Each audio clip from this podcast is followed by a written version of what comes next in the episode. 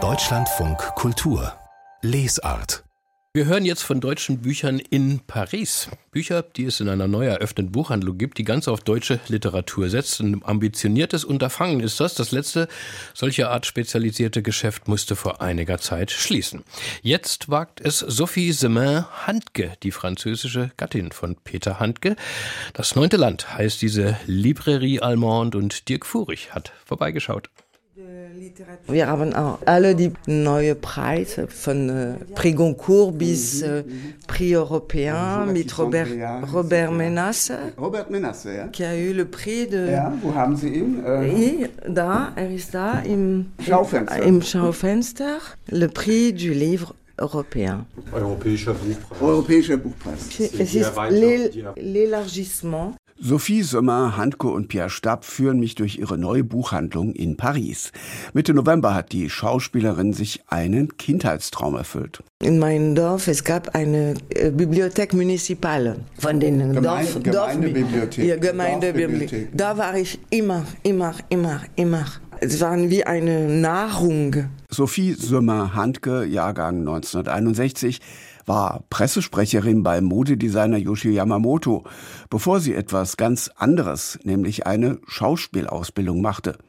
Man kennt sie in Deutschland unter anderem aus Filmen von Wim Wenders. Und nun diese Buchhandlung in der Rue Bonaparte Nummer 84, mitten im Pariser Literatenviertel zwischen dem Jardin du Luxembourg und dem Boulevard Saint-Germain. Es ist von klein aus. Ich bin von einem kleinen Dorf in Lothringen geboren und es war meine erste fremde Sprache in der Schule war Deutsch und ich habe immer diese Sprache geliebt, wirklich. Und so liegt deutschsprachige Literatur neben aktuellen französischen Bestsellern nicht nur im Schaufenster.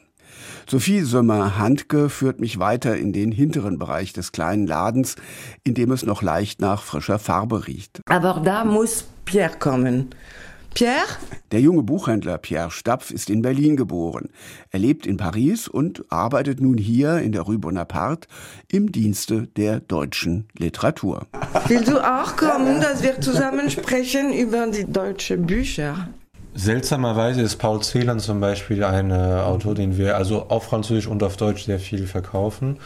Und sonst äh, Warum zum Beispiel, seltsamerweise? Weil er eher als ein einfach zu lesen. Er, er ist eher als ein schwieriger Schriftsteller, also Poet und auf der anderen Seite zum Beispiel ein Robert Seethaler, der sehr gefragt wird, oder Bernhard Schling zum Beispiel. Ja, wissen Sie, es gibt mehr als 50.000 Deutsche hier in der großen Peripherie von Paris. Und es gibt auch Franzosen, die lieben, auf Deutsch zu lesen. Ich bin auch erstaunt, oder?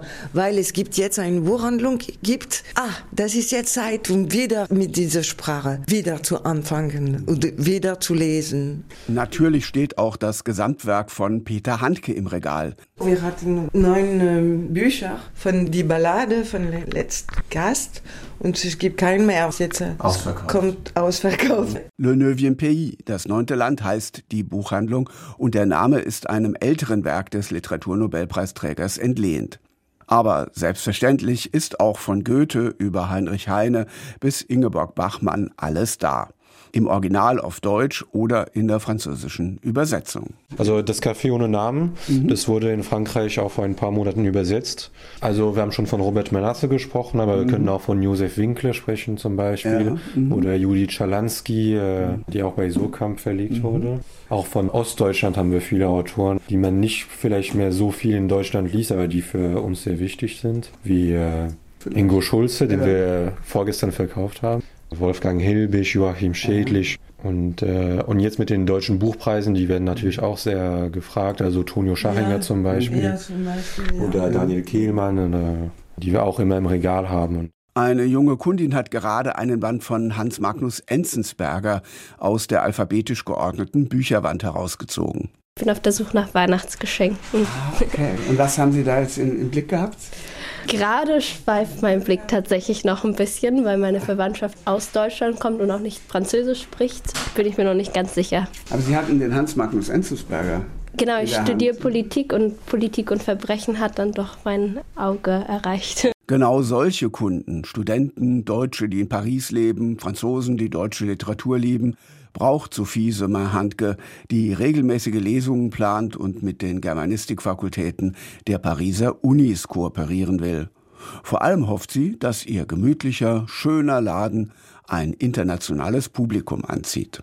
Ich wünsche mir, dass diese Lokal wird wie ein Treffpunkt und ja, mit die beide Sprache, mit die Leute, die Literatur lieben und auch die Leser von der ganzen Welt. Ich will, dass sie kommen. Da drücken wir Sophie Sommer Handke die Daumen für ihre neue deutsche Buchhandlung in Paris, das neunte Land.